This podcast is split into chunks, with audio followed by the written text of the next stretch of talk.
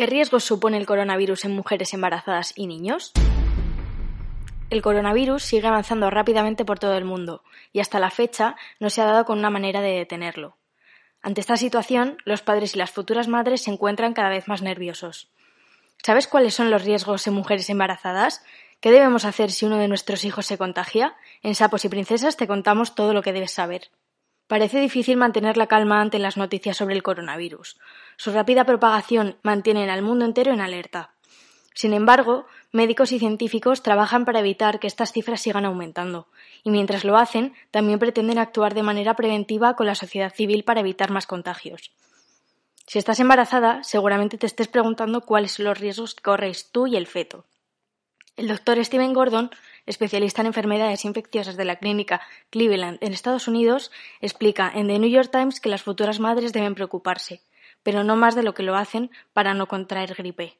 Las embarazadas tienen tres veces más probabilidades de terminar en el hospital por la gripe que las mujeres que no esperan niños. De la misma manera, el primer grupo debe tener en cuenta que, en general, el riesgo de contraer esta enfermedad es muy bajo. Y aunque no hay mayor información sobre los efectos del COVID-19 en mujeres embarazadas, las investigaciones realizadas hasta ahora sugieren que no es posible que la madre le transmita la enfermedad al feto. En un estudio publicado recientemente en The Lancet se utilizó como muestra a nueve mujeres embarazadas infectadas en Wuhan. Todos los recién nacidos dieron negativo en coronavirus y no hubo rastros del virus en el líquido amniótico de la madre, la sangre del cordón umbilical o la leche materna.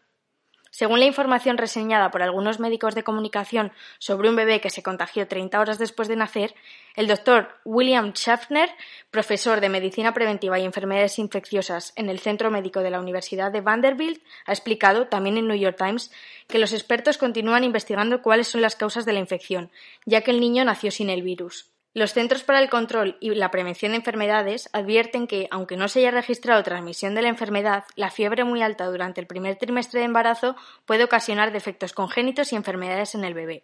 Asimismo, se debe evitar el consumo de medicamentos sin consultar a un especialista para evitar impactos en el feto. El coronavirus en los niños. Los niños tienen el mismo riesgo de contagio que los adultos. Sin embargo, según datos de The Conversation, solo un 3% de los casos registrados hasta la fecha afecta severamente a menores de edad. Que se infecten dependerá de su posible contacto con alguien que esté enfermo y de sus defensas. También hay que tener en cuenta que cuanto más pequeño sea el niño, más débil es el sistema inmunitario y más riesgo hay de que la evolución sea grave o de que se presenten complicaciones. En algunas ocasiones los síntomas pueden pasar desapercibidos o superarse con facilidad. No obstante, ante cualquier sospecha, lo mejor es llamar al 112 o a los teléfonos de consulta que han habilitado las consejerías de sanidad de las diferentes comunidades autónomas. Tratamiento del coronavirus en menores. Explica Manuel Antonio Fernández, más conocido como el neuropediatra, que el tratamiento de coronavirus en los niños, adultos y ancianos es el mismo. Además, al igual que ocurre con otros procesos virales como la gripe, no está indicado ningún protocolo específico diferente. Se recomiendan antipiréticos para la fiebre, analgésicos para el dolor y descongestivos para estornudos y la tos. En los casos de riesgo o en aquellos que tienen complicaciones, puede que sea necesario pautar tratamientos con antibióticos, por ejemplo, pero todo debe hacerse siempre bajo supervisión médica especializada.